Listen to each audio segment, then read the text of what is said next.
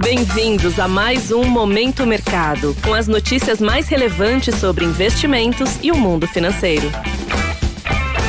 Muito bom dia para você ligado no Momento Mercado. Eu sou o Deverson Rocha e bora para mais um episódio desse podcast que te informa e te atualiza sobre o mercado financeiro. Hoje vou falar sobre o fechamento do dia 21 de novembro, segunda-feira.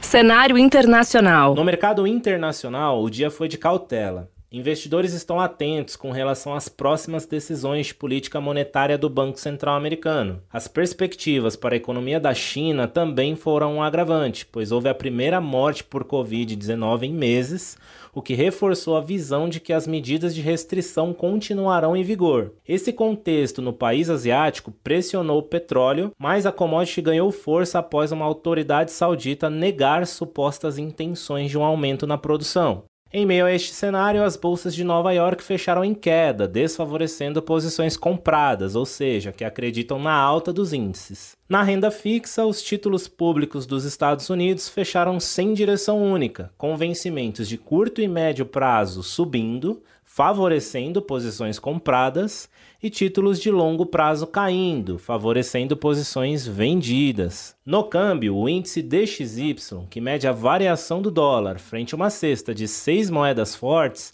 avançou 0,85% a 107.698 pontos, principalmente por conta do ambiente de incertezas na China.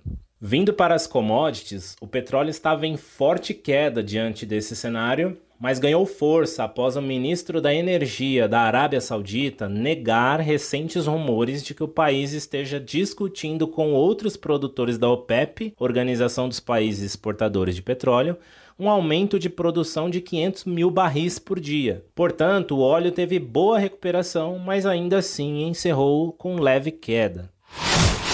Cenário nacional. Por aqui, no câmbio, o dólar se desvalorizou frente ao real, encerrando o dia em queda de 1,19% a R$ 5,31, em meio às sinalizações de responsabilidade fiscal do presidente eleito Luiz Inácio Lula da Silva e pela perspectiva de desidratação da PEC de transição onde é esperado que tenha uma redução no orçamento, dando algum alívio para o mercado, mas que ainda se mantém cauteloso, aguardando a nomeação da equipe econômica para o próximo mandato. Com isso, as alocações compradas ou expostas à variação cambial ficaram no campo negativo. No mercado de juros futuros, as taxas fecharam em queda, em meio à redução do pessimismo com relação ao cenário fiscal, embora ainda falte muito para devolver a alta que tivemos nos últimos dias. Nesse contexto, posições de investimentos que apostam na queda dos juros futuros apresentaram um resultado positivo. Na bolsa, o Ibovespa fechou em alta de 0,81% a 109.748 pontos, na contramão de seus pares no exterior, principalmente por conta da melhora na perspectiva do cenário fiscal doméstico. Destaque para as ações da Copel, que fecharam o dia em alta de 22,07% a R$ 8,74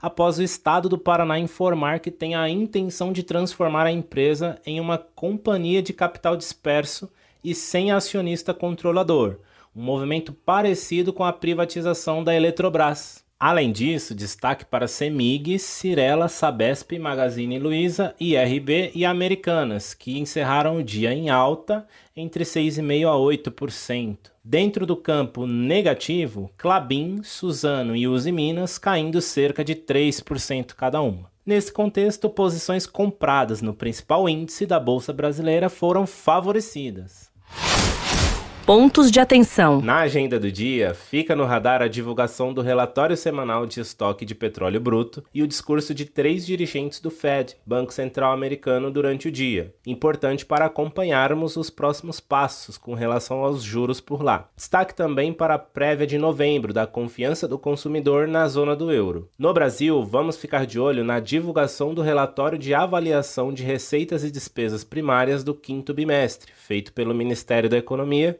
seguido de coletiva do secretário especial do Tesouro e Orçamento, Esteves Colnago. Sobre os mercados, agora pela manhã, As bolsas asiáticas fecharam em alta. Na Europa, os índices abriram em direção mista com viés de alta por conta de ações de energia que ganham com a recuperação do petróleo no mercado futuro e por sinalizações do Banco Central Europeu sobre a política monetária. Já os futuros de Nova York estão no campo negativo. Desta forma, termina o momento mercado de hoje agradeço sua audiência. Um excelente dia e bons negócios. Valeu!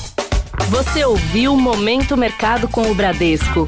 Sua atualização diária sobre cenário e investimentos.